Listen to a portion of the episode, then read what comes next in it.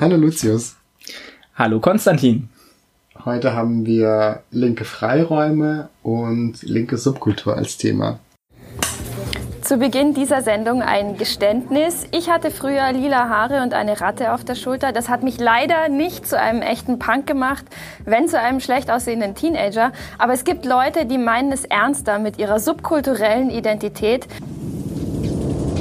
Ein Besuch an der Front. Jetzt in Tracks.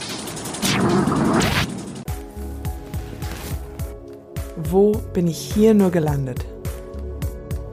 In der Welt der Vampire. Ich schlafe nicht in einem Sarg. Ich verwandle mich nachts nicht in eine Fledermaus. Wir haben einen Antrieb, Blut zu trinken, im nicht sexuellen Bereich. Ich sage ja immer, wir sind ja total langweilig, aber das wird natürlich andersherum anders gesehen.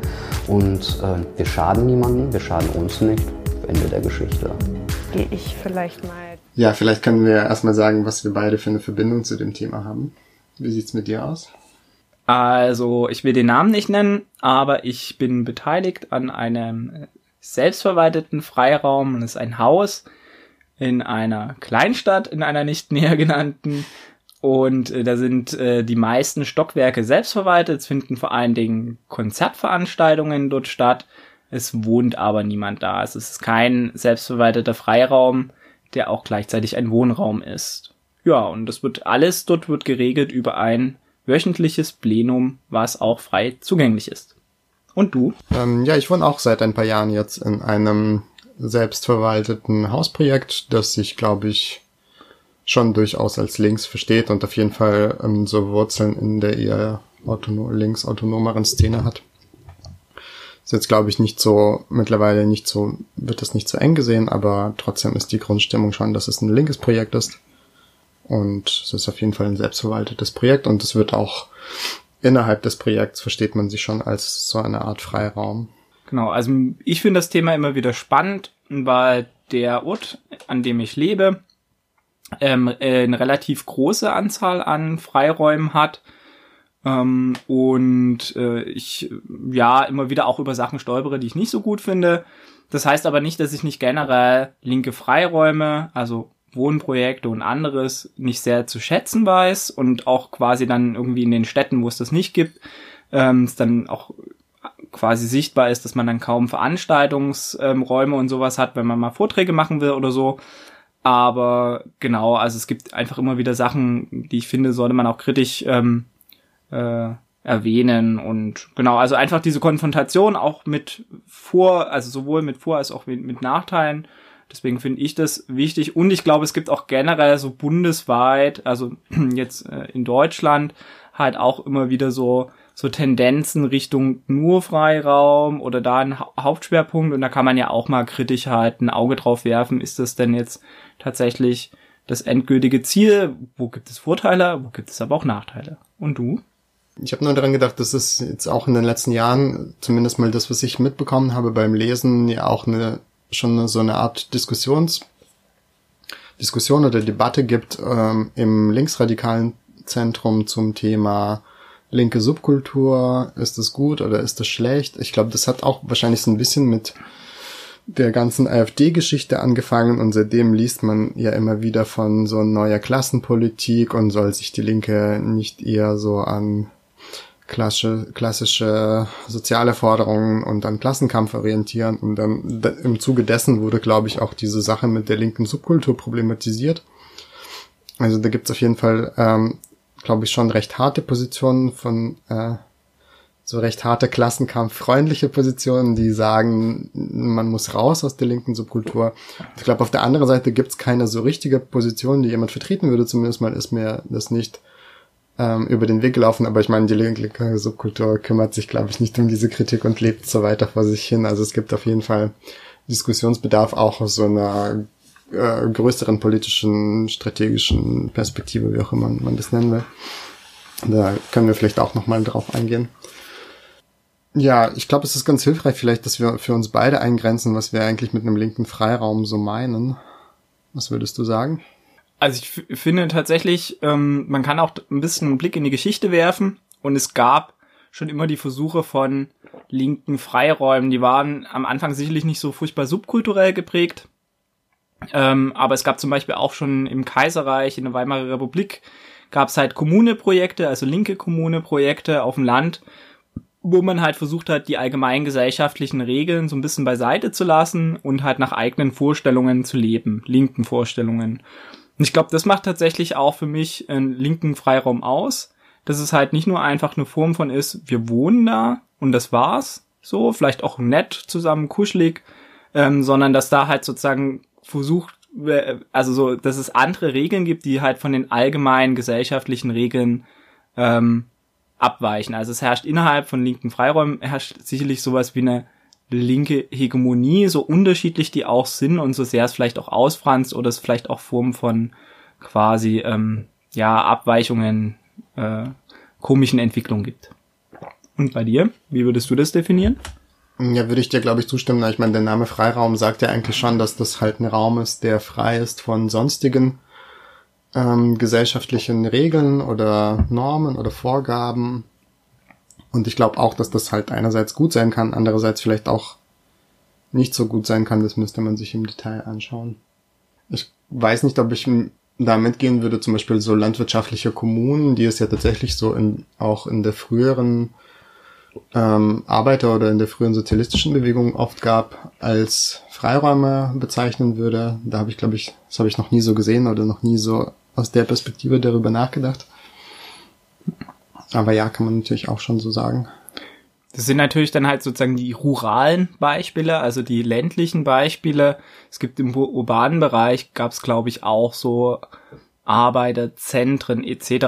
Aber da, ich bin jetzt auch kein Experte ähm, und ich meine, diese Kommunen, da gab es auch sehr komische Kommunen, die ich aber dann auch also gar nicht als Linke ansehen würde. Also gab es auch so furchtbare Mischmasch, die waren sicherlich alternativ zur Gesellschaft stehend, aber zum Teil dann irgendwie auch gut völkisch durchmischt. Die meine ich natürlich nicht als quasi Vorform von linken Freiräumen heute. Okay, dann würde ich vielleicht die äh, nächste Frage stellen. Welche Vorteile bieten denn linke Freiräume aus deiner Sicht? Mhm, naja, ich glaube, man kann aus dem, was wir jetzt bisher gesagt haben, schon herausschließen, dass wenn bestimmte gesellschaftliche Normen oder gesellschaftliche Erwartungen und Regeln in einem Raum nicht so eine große Rolle spielen, dass das natürlich schon einen Vorteil hat für bestimmte Personen, die in diesem Raum leben. Also wenn wir von sowas wie Diskriminierung reden, von Rassismus und Sexismus oder Homophobie oder andere Diskriminierungsformen, dann ist das, glaube ich, schon eine Erleichterung, die auch den Alltag von Menschen betrifft, die in solchen Räumen sich aufhalten können oder auch dort wohnen können. Ähm, das ist, glaube ich, schon eine ganz große Entlastung, wenn das dann tatsächlich funktioniert. Aber es gibt ja auch innerhalb dieser äh, Räume dann oft Diskussionen darüber, wie gut das funktioniert oder nicht. Ansonsten würde ich sagen, ist es schon, wenn man bestimmte demokratischere Umgangsweisen miteinander etabliert, ist es, glaube ich, auch hilfreich, die erstmal im Kleinen auszuprobieren und ähm, da auch was zu lernen. Also ich kenne schon auch Leute, die vielleicht eher so im Prinzip bestimmten Werten, äh, keine Ahnung, bestimmte linken Werten zustimmen würden, ähm, die dann aber auch darauf stoßen, dass das halt im Alltag dann oft doch gar nicht so leicht umzusetzen ist. Und ich glaube, das muss man sich halt aneignen, das muss man lernen und irgendwie ist es dann klar, wenn man dann zum Beispiel in so einem Wohnprojekt ähm, wohnt und man muss sich im Plenum mit anderen Leuten auseinandersetzen, dann lernt man das auch. Das ist nichts, was man nur intellektuell, glaube ich, so beschließen kann, dass ich jetzt links bin oder cool bin, also auf dieser Ebene zumindest mal gesprochen, sondern das muss man halt ausprobieren. Und das ist schon, glaube ich, ganz cool. Genau, ich würde auch sagen, dass so eine Art von großen Safe Spaces sind. Natürlich sind die nicht wirklich diskriminierungsfrei, aber frei ja, sozusagen. Also es finden da sicherlich im Großen und Ganzen weniger Diskriminierung statt, was halt für Leute einfach, die besonders von Diskriminierung betroffen sind, ähm, unglaublich hilfreich und erleichternd ist, dass sie da so eine Form von Rückzugsraum haben. Es sind sicherlich, also man hätte, man hat in ihnen auch so ein bisschen so Beispiele, also weil ja, ähm, wenn man halt mit dem gesellschaftlichen Mainstream diskutiert über ähm, quasi linke Utopien, dass dann kommt, ja, das funktioniert ja eh nicht, hört sich in der Theorie ganz gut an. Dann kann man zumindestens darauf verweisen, dass in einem kleinen Rahmen es tatsächlich funktioniert. Also bei allen Problemen, bei allen Streitereien, das es ja immer wieder gibt und das ist ja auch spannend zu sehen, dass es nicht problemlos immer vonstatten geht, selbst in so einem kleinen Rahmen. Aber es gibt einfach viele linke, selbstverwaltete Freiräume, die seit Jahren, Jahrzehnten existieren und darauf kann man ja immer wieder verweisen. Genau, also das finde ich auf jeden Fall auch ganz wichtig. Und ansonsten sind es einfach auch Veranstaltungsräume. Also es ist ja gerade in ähm, ja kleineren Städten oder so, wenn man halt jetzt nicht irgendwo was anmieten muss und ist dann auch unsicher, dann kommen vielleicht, weiß nicht, äh, die äh, dann haut die AfD von draußen drauf und, und, und äh, quasi übt Druck aus oder irgendwelche Sicherheitsbehörden ähm, und und und. Und das ist aber dann halt ein relativ sicherer Veranstaltungsraum, der möglichst auch nichts kostet. Und das ist auch einiges wert. Also ich gerade in den Städten, wo es eben nicht diese selbstverwalteten linken Freiräume gibt, da ist es immer sehr, sehr schwierig, halt Veranstaltungslocations zu finden. Ich würde vielleicht dazu sagen, aber da wären wir wahrscheinlich auch eher bei den Nachteilen, ähm, dass, wie du gesagt hast, dass es schon erstaunlich ist, dass es im Kleinen funktioniert, aber das funktioniert eben nur im Kleinen, weil ich finde auch, dass es in der Linken so einen bestimmten Basisdemokratie-Idealismus gibt, der so annimmt, naja, wenn man halt irgendwie so ein Wohnprojektplenum ähm, konsensuell und so weiter alles schön hinbekommt, dass man das auch irgendwie ausweiten kann auf die Organisation der ganzen Gesellschaft in einer zukünftigen linken oder sozialistischen Gesellschaft und sich das zum Vorbild nehmen kann. Und da bin ich immer sehr skeptisch, ob das funktioniert. Ich glaube, was im Kleinen gut funktioniert, ähm, heißt nicht, also da, dabei heißt es nicht, dass es im Großen auch gut funktioniert. Und eine Gesellschaft zu organisieren ist viel, viel komplizierter als ein Wohnprojekt das ist auch schon im Wohnprojekt kompliziert, aber bei einer großen Gesellschaft noch viel mehr. Und ich glaube, da muss man auf jeden Fall ziemlich klar sehen, dass dies, dass die Sachen, die in diesen kleineren Projekten ausprobiert werden, die sind nützlich und wichtig, aber die lassen sich nicht ähm, unmittelbar auf irgendwie größere Zusammenhänge übertragen. Und ähm, wenn man das annimmt, dann ist das, glaube ich, schon ein sehr idealistischer Gedanke und der hält, glaube ich, vielleicht manchmal auch Leute davon ab, sich mit ähm, anderen, ja, mit anderen Ideen zu befassen, wie man eigentlich die Gesellschaft äh, organisieren kann, weil man dann so denkt, ja, kann man doch alles im Konsens und basisdemokratisch entscheiden, ist doch kein Problem oder so. Ja, würde ich dir auf jeden Fall zustimmen. Das ist zum Teil ziemlich unterkomplex ähm, wie Leute glauben, dass Gesellschaft sich organisieren kann. Ich glaube, da ist auch teilweise ein fehlendes Wissen, wie quasi halt eine moderne Massengesellschaft auch funktioniert und wie vielen Bereichen, auch was was ich, ähm, Produktionsketten etc., das will man ja auch demokratisieren, ist ja auch richtig so. Ähm, aber wie, quasi wie hochkomplex die sind, aus äh, welchen Erdgegenden da irgendwelche Ressourcen zusammengeschmissen werden, wo dann halt Sachen weitergemacht werden etc., und das lässt sich vermutlich nicht, also gehe ich auch sehr stark davon aus, einfach so organisieren wie halt ein wöchentliches Plenum in einem 30 Leute Hausprojekt. Jetzt sind wir aber schon bei den Nachteilen. Genau, also welche Nachteile haben linke Freiräume? Und man sollte vielleicht nochmal vorausschicken, es ist eine solidarische Kritik, also es geht nicht darum, gänzlich gegen Freiräume zu sein. Es hinterfragt vielleicht sozusagen die Schwerpunktsetzung also da kannst du aber auch noch mal was dazu sagen, wie, wie du das quasi siehst, ob man also oder wir können ja am Ende jeweils ein Fazit ziehen, sollten halt linke Freiräume halt einen, Schwerpunkt erhalten. Genau, also ein Nachteil, den ich ganz deutlich sehe, ist, dass man halt sich sehr abhängig macht, weil fast oder sehr viele, nicht fast alle, ich war, ich kenne keine Zahlen, ist auch abhängig von der Definition, aber viele Freiräume sind gar nicht so frei von Staats Geldern. Also die sind abhängig und damit letzten, letzten Endes auch erpressbar. Also irgendwelche autonomen Zentren oder linken Jutz, also Jugendzentren oder so, ähm, die sind gar nicht so autonom, sondern erhalten eben doch Staatsgeld. Das ist nicht nur äh, ein fieser Gedanke von irgendwelchen AfD-Lern, sondern bei einigen stimmt das tatsächlich. Und da ist dann halt die Frage, ähm, ist das so gut? Also, weil man sich dann halt auch erpressbar macht und dann vielleicht der einen Band, wenn da irgendwie die Stadtverwaltung äh, das kritisiert und sagt, hey, sonst kürzen wir euch die Zuschüsse oder so, dass man der dann vielleicht doch eher absagt. Genau. Ähm, ansonsten ist es natürlich so, es wird ja viel von so Filterblasen und Echokammern gesprochen, dass das Freiräume auch sehr stark fördern. Also man ist irgendwo in einem begrenzten Raum mit eigenen Regeln, wo halt linke Vorstellungen hegemonial sind, also vorherrschend. Und dann ist es aber so, ja, ähm, der Rest der Gesellschaft tickt halt nicht so. Und dann gibt's manchmal fast schon so eine Verwunderung, wenn man halt aus seinen Freiräumen rausgeht und dann mit dem Rest der Gesellschaft aneckt, weil die halt anders funktioniert. Genau, ansonsten, was ich auch noch kritisieren würde, ist, dass es halt überhaupt kein Ausschnitt aus der Bevölkerung ist. Also so tendenziell, das mag von Freiraum zu Freiraum doch auch nochmal anders sein, aber tendenziell ist es jung, links natürlich, klar, akademisch und auch eher weiß. Ähm, das heißt, ähm, auch wenn man jetzt so meinetwegen auf die Wohn Wohnprojekte halt auch fokussiert, ähm, das ist meistens jetzt auch nicht so eine Hilfe gegen die Wohnungslosigkeit von Obdachlosen und Arbeiterinnen oder so. Also das ähm, hilft halt dann in einer, in einer Universitätsstadt halt den Studierenden.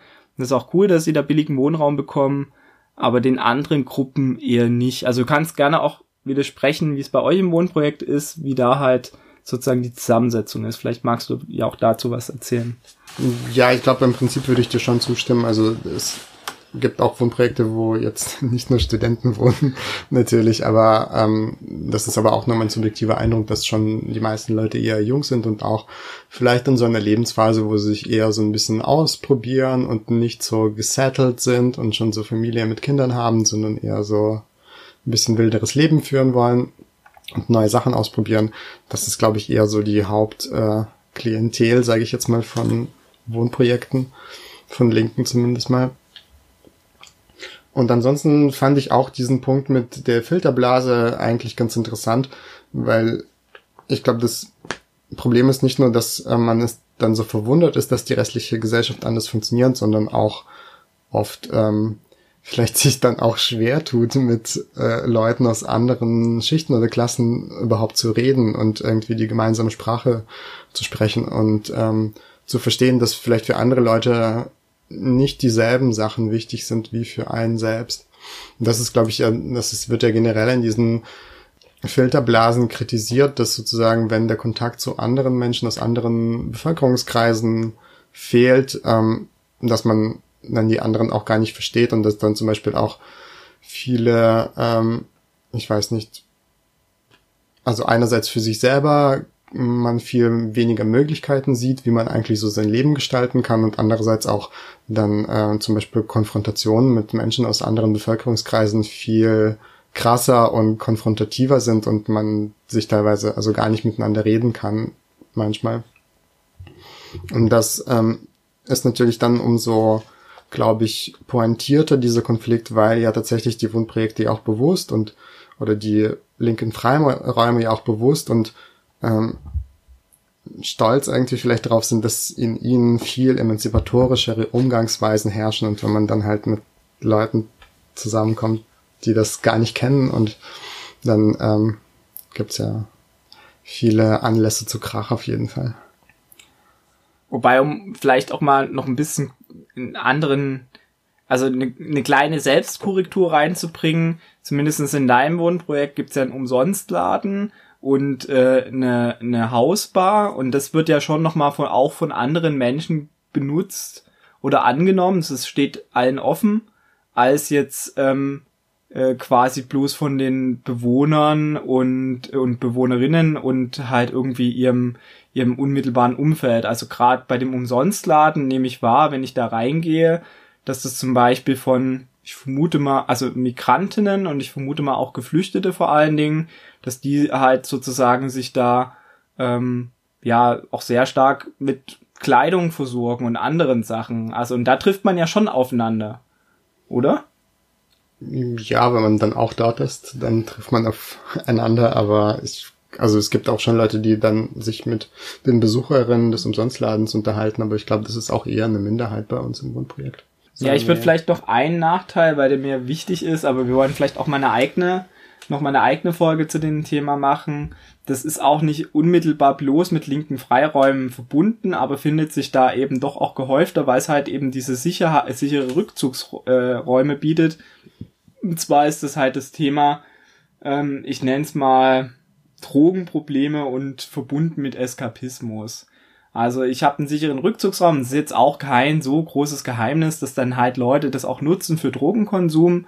Ähm, es handelt sich hier nicht um irgendwie so keine Ahnung, sowas wie Heroin oder so. Ähm, aber es äh, verhandelt sich halt um, um, keine Ahnung, ähm, ja, irgendwelche Cannabisprodukte oder dann auch chemische Drogen. Und ähm, das soll jetzt gar nicht eine Diskussion werden, Drogen ja oder nein, sondern das ist auch was, was für aus meiner Perspektive sehr stark politische Aktivität hemmt. Also man hat da diesen sicheren Rückzugsraum frei von oder relativ frei von staatlicher Repression. So, das ist ja auch ganz nett.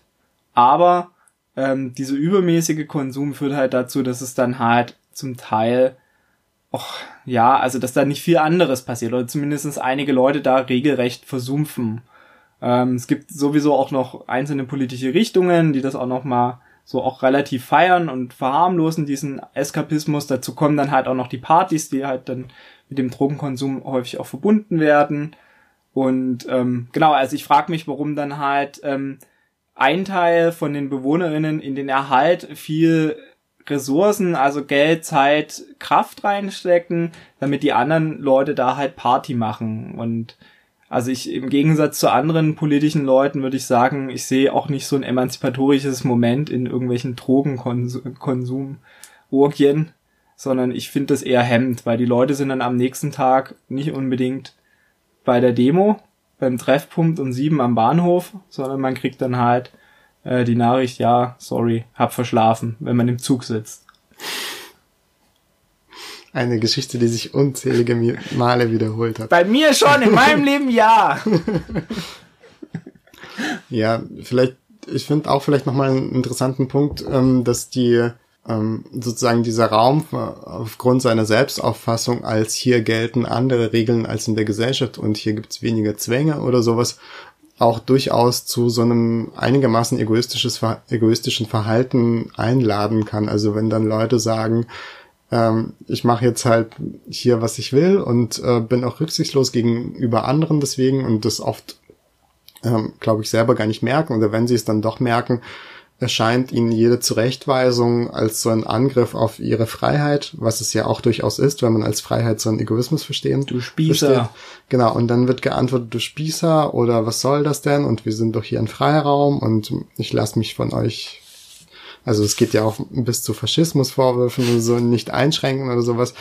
Und ähm, man muss natürlich dazu sagen, dass auch wenn die Leute in so einem Wohnprojekt leben, der sich als besonders emanzipatorisch und frei und sowas versteht, natürlich ihre ähm, Bedürfnisse und ihr Charakter und wie sie überhaupt sind, deswegen noch keinesfalls irgendwie sich geändert haben und deswegen auch für egoistisches Verhalten oder für irgendwie besonders äh, rücksichtsloses Verhalten ähm, es auch eine Möglichkeit gibt, sich in seinem Wohnprojekt auszuleben und zu betätigen, wenn das nicht irgendwie unterbunden wird. Und man kann sich da irgendwie sehr gut immer auf diese Freiheiten und Emanzipation berufen oder so. Das ist, glaube ich, auch so ein Problem, was aber ja generell ähm, eigentlich ein Problem ist, dass wir sozusagen bei allem Selbstverständnis als linke und emanzipierte Menschen nie äh, so ganz frei sind von irgendwelchen gesellschaftlichen Prägungen oder zumindest mal müsste man sich da drum bemühen, sich davon frei zu machen. Das passiert eben nicht unmittelbar. Ja, was mir auch noch eingefallen ist gerade, dass es, ähm, also wenn jetzt sozusagen die allgemeingesellschaftlichen Regeln außer Kraft gesetzt werden und dann durch andere Regeln zumindest teilweise ersetzt werden, dass das noch nicht heißt, dass die per se immer gleich gut sind. Also es gibt auch ähm, linke Vorstellungen, die ich nicht teile und wenn die halt dann in einem Wohnprojekt dominieren oder hegemonial sind, ich die jetzt vielleicht auch, also für mich überhaupt nichts wären. Also es gab ja zum Beispiel diese Kommune 1 Dingens, also wo halt, also wo halt sozusagen in West-Berlin Leute halt äh, das auch als Absage an halt die bürgerliche Moral etc. gebildet haben aber, also und die Spießigkeit, aber zum Beispiel ich, ähm, ich wäre jetzt auch kein großer Fan davon, was weiß ich, zum Beispiel die Klotüren auszuhängen. Also ich möchte meine Klotüren haben. Und ähm, ich möchte dann auch nicht als Spießer beschimpft werden, bloß weil ich gerne Klotüren habe. Ist das schon mal vorgekommen? Dass jemand Klotüren ausgegangen hat. Nein, aber es gibt's in, in linken WGs ja. tatsächlich. Also so dieses hab dich mal nicht so. Ja. Ja, das ist auf jeden Fall ähm, ein sehr radikaler Verzicht auf Normen. Wohnprojekte sind, glaube ich, aber auch nur ein Teil von dem, was man vielleicht als linke Subkultur bezeichnen könnte. Also da geht's ja auch um Kleidung, um Musik, um bestimmte Art und Weise zu sprechen oder welche Wörter man benutzt. Und auch mit wem man sich überhaupt trifft und mit wem man so Freundschaften pflegt oder andere Beziehungen. Vielleicht können wir jetzt zu dem größeren Thema linke Subkultur mhm. übergehen und darüber sprechen. Genau, also wir haben uns auch mal, oder ich, aber ich glaube wir beide haben uns auch gefragt, warum ist die Linke in Deutschland überhaupt als Szene bzw. Subkultur organisiert? Genau, also mir ist es mal aufgefallen bei einem Besuch in Griechenland, in Athen, da habe ich mit so, weiß nicht, waren aus äh, äh, diesen, diesen linken anarchistischen Stadtteil, waren das BewohnerInnen, habe ich mich mit denen länger unterhalten ähm, und die haben das halt nie so ganz verstanden, warum ähm, da diese Mensch aus Deutschland halt irgendwie so gerne Buttons hätte, weil die hatten keine und die hatten auch keine irgendwie Bandshirts, die haben mich jetzt sowieso nicht so interessiert, aber die waren halt eher so gekleidet wie der Rest der Bevölkerung, also haben eben keine Abgrenzung über die Kleidung vorgenommen, was nach meiner Meinung halt so ein typisches Erkennungsmerkmal von Subkulturen ist. Und das hat mich auch nochmal so zu so einer Reflexion angeleitet, warum ist es überhaupt in Deutschland so? Also es gibt eh sowieso so Subkulturen, die halt ähm, der Linken zuneigen, was weiß ich, sicherlich mit abklingenden äh, quasi Größe, die, die Punker-Subkultur, die auch als so eine Art von Bürgerschreckrebellion gegen ältere, die ältere Generation gewandt ist, sehr links äh, geprägt ist auch noch so die Hardcore-Subkultur nach meiner Wahrnehmung. Ja, und mein, also ich kenne auch so die Analysen, warum das überhaupt so ist, dass halt auch einfach die, die Arbeiterinnenkultur 1933 von den Nazis zerschlagen worden ist und dann halt auch ähm, quasi halt die ähm, die äh, das Arbeitermilieu auch so langsam äh, in der in der Bundesrepublik dann ausgestorben ist so ein bisschen also die Organisation hat eh schon aufgehört und dass dann gleichzeitig halt sich diese kleineren Subkulturen und Szenen herausgebildet haben und man in Reaktion auf die Niederlagen der 1970er Jahre da reingegangen ist. Aber ganz genau sicher bin ich auch nicht, warum das in Deutschland hier dann zum Beispiel anders als in Griechenland ist. Hast du da eine Idee?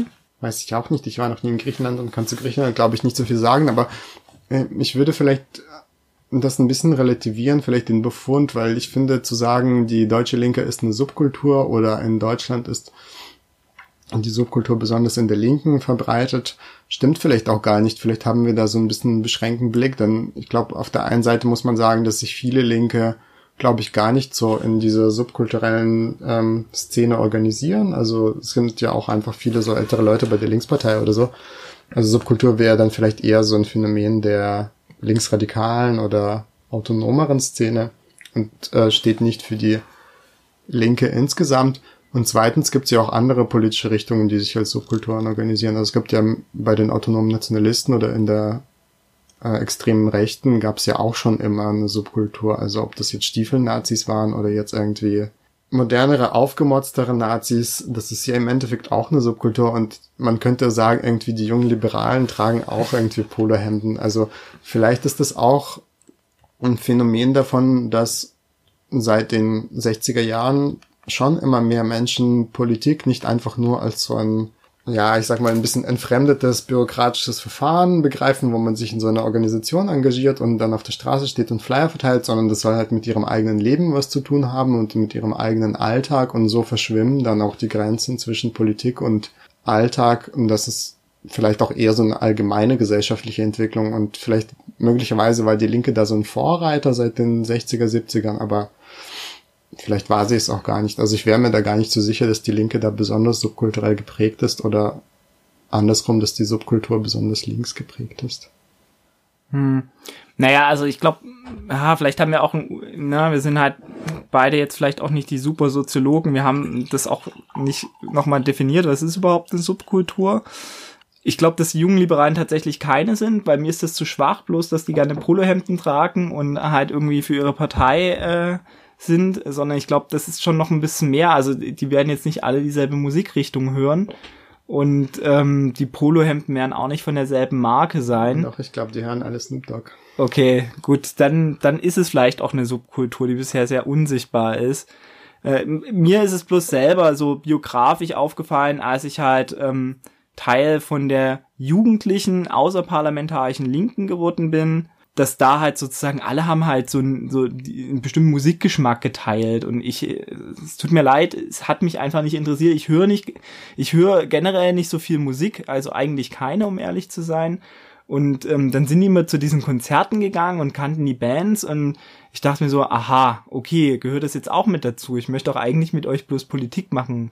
Und dann gehörte dazu noch auch so ein gewisses Aussehen. Und ich fand es auch so ein bisschen ausschließend. Also ähm, klar, irgendwie so bestimmte, was weiß ich, ich habe auch gerne eh sowieso schon gerne schwarz getragen, das war jetzt nicht so das Problem. Aber bei anderen Sachen fand ich das so ein bisschen albern und ja, heute würde ich sagen, im Rückblick, das ist einfach auch nicht hilfreich. Also man schließt da einfach bestimmte Menschen noch aus. Es, für, es hat halt so ein Distinktions- und Selbst, also Distinktionsgehabe. Also man grenzt sich halt ab bewusst auch ein Stück weit und das widerspricht ja dem eigenen Anspruch halt in die Gesellschaft hineinzuwirken. Deswegen finde ich Subkulturen, also ich finde sie schön, wenn sie links besetzt sind. Also ähm, wenn da halt eine linke Hegemonie herrscht, aber dieses, dieses Zwingende, finde ich nicht so gut. Was würdest du denn sagen, gibt es Kritisches äh, zu anzumerken zum Thema Zähnesumpf? Also ich sage es jetzt schon mal ein bisschen polemisch.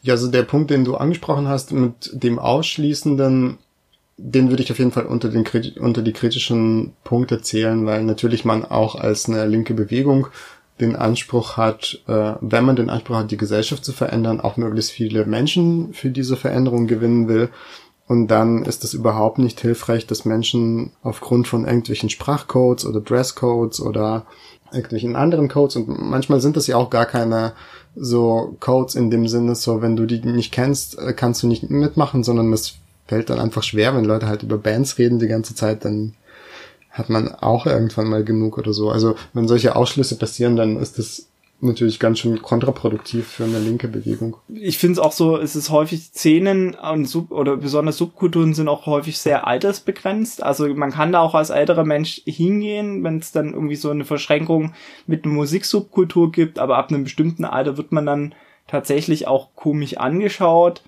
Ähm, es ist äh, was, was auch immer wieder so den allgemeinen Kapitalzwängen unterliegt einfach. Also es ist dann so, dass halt die, was, die erste Generation von Punks hat sich halt ihre Hosen, ihre ausgescheuerten Hosen selbst gemacht. Jetzt kann man sie bei H, äh, H&M kaufen, was weiß ich noch vermutlich von irgendwelchen ähm, nicht gewerkschaftlich organisierten Arbeiterinnen in der chinesischen Sonderwirtschaftszone oder so gemacht. Echt? Ich dachte, die werden alle aus so Punk-Altbeständen. Ja, die werden recycelt. Nein, eher unwahrscheinlich. Genau, also das ist ja auch so, wenn was halt so Mode wird und sich etabliert, was ja an sich bei einer linken Subkultur jetzt nicht per se was Schlechtes sein muss, aber dann, dann wird es, also nimmt es zum Teil auch komische, äh, komische Verläufe einfach und dann äh, fehlt dem, also ich finde, dann fehlt dem auch so ein bisschen was Authentisches und dann fällt auch irgendwann die Rebellion, also das rebellische Moment in vielen Subkulturen weg. Also wenn dann jeder Punk trägt und dann auch vielleicht irgendein Fußballer in schwarz-rot-gold gefärbt, äh, dann hat Punk ist einfach tot. So als, rebelli als rebellische Subkultur zumindestens. Und ähm, da das aber halt bei vielen Subkulturen passiert, weiß ich nicht, ob jetzt sozusagen Subkulturen so wichtig sind. Vielleicht nochmal abgegrenzt davon halt eine linke Szene.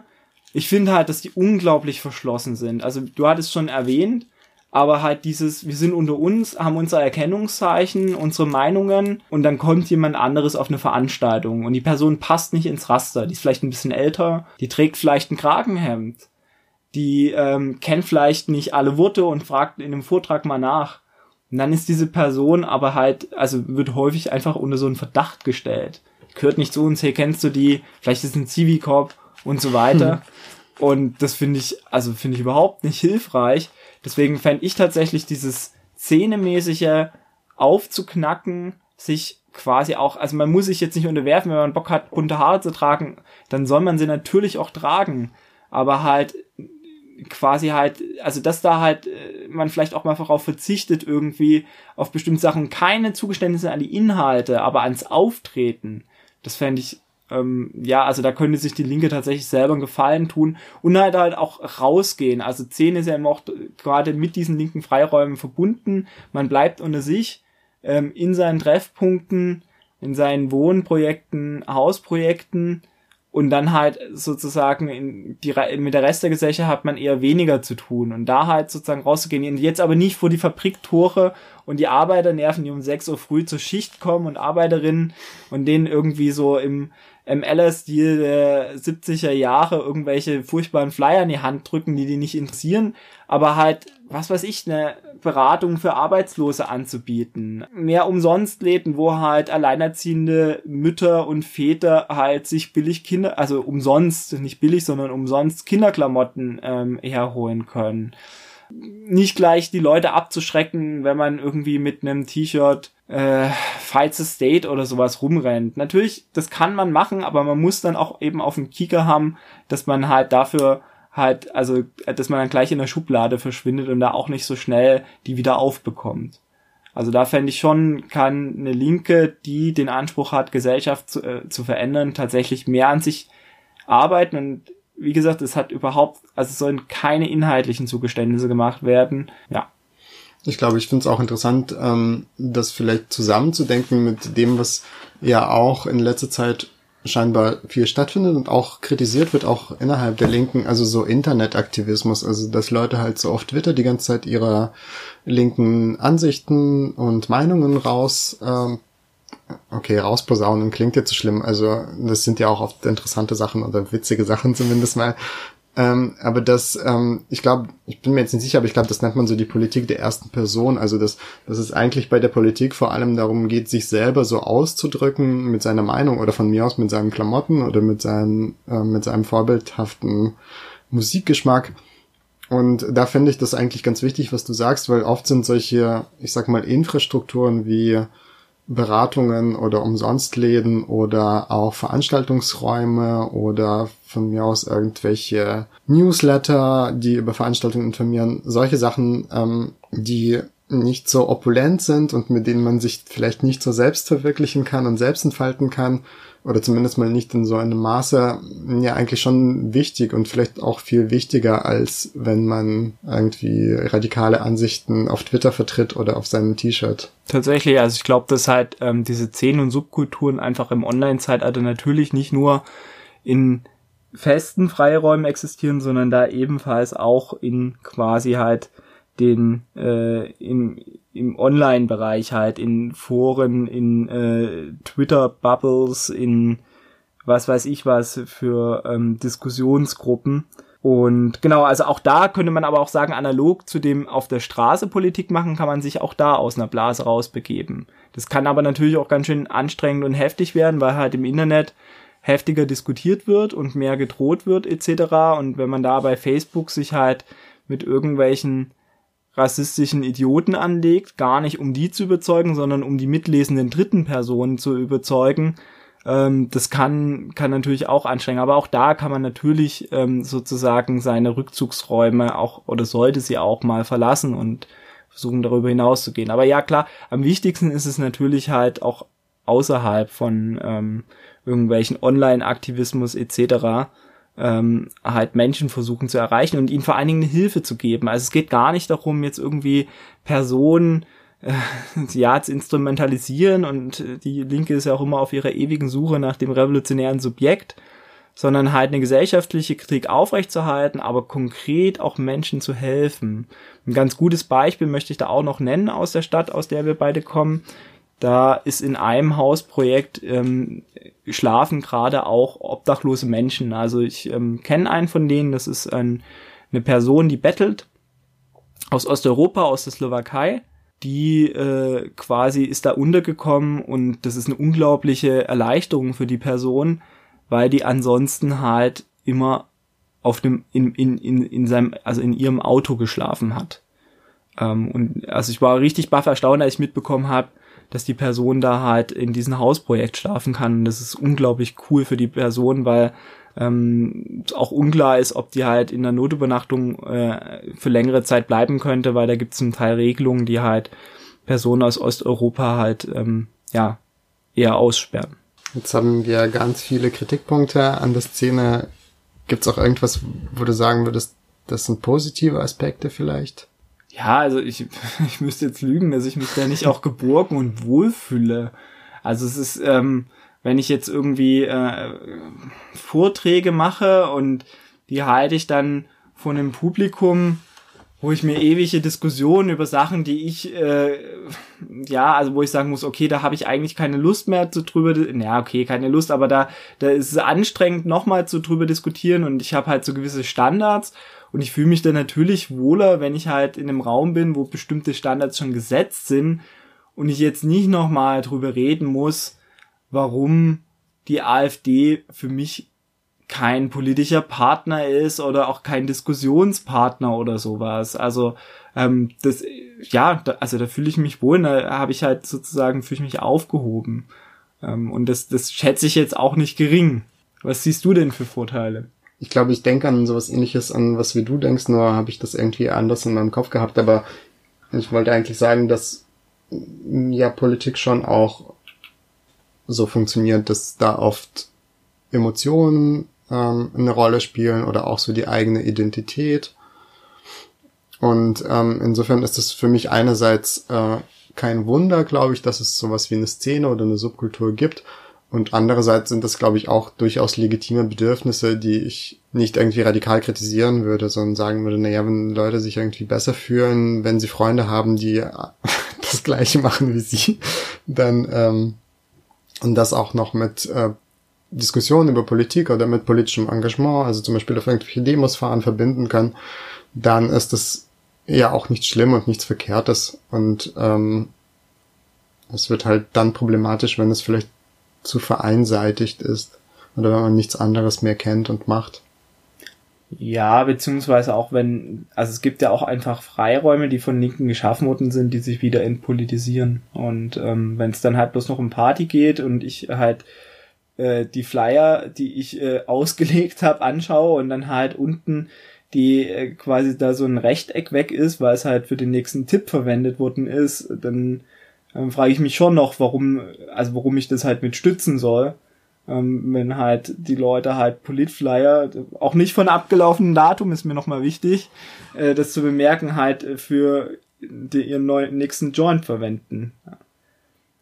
Und insgesamt sollte es ja darum gehen, dass die gesamte Gesellschaft ein linker Freiraum ist und nicht bloß so kleine Inseln geschaffen werden, sondern ich möchte halt, oder ich wünsche mir halt eine Gesellschaft, die insgesamt halt anders ist und nicht nur diese kleinen Rettungsinseln, die sicherlich auch für viele Menschen notwendig sind, weil sie eben diese Rettung auch anbieten.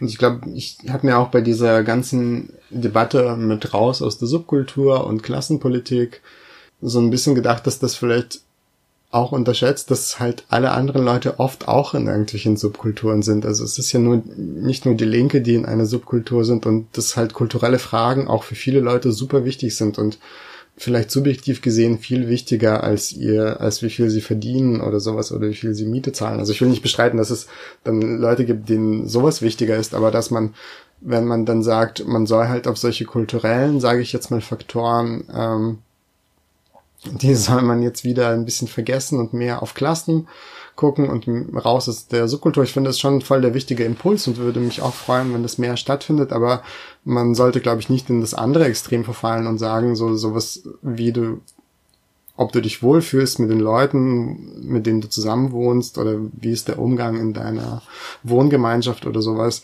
Das ähm, das halt keinen linken oder emanzipatorischen Grundsätzen äh, gehören sollte oder dass es einfach unwichtig ist, weil das Einzige, was wichtig ist, ist, was auf deinem Konto am Ende des Monats ist oder sowas. Ähm, oder wie hoch deine Miete ist, das würde ich so auch nicht sehen wollen. Und insofern glaube ich, die Teile von der linken Subkultur, wo es um sowas wie Emanzipation und Demokratie und Mitbestimmung und dass man auch auf die Bedürfnisse der anderen ähm, achtet, das finde ich eigentlich etwas ziemlich Wichtiges, was nicht, wird ja auch nicht vorgeschlagen, das jetzt irgendwie zu vergessen, aber manchmal hört sich das so an. Okay, wir hoffen, euch hat's gefallen und ähm, kifft nicht zu so viel. Wir hören uns bald wieder. Genau, ich schließe mich an. Ciao.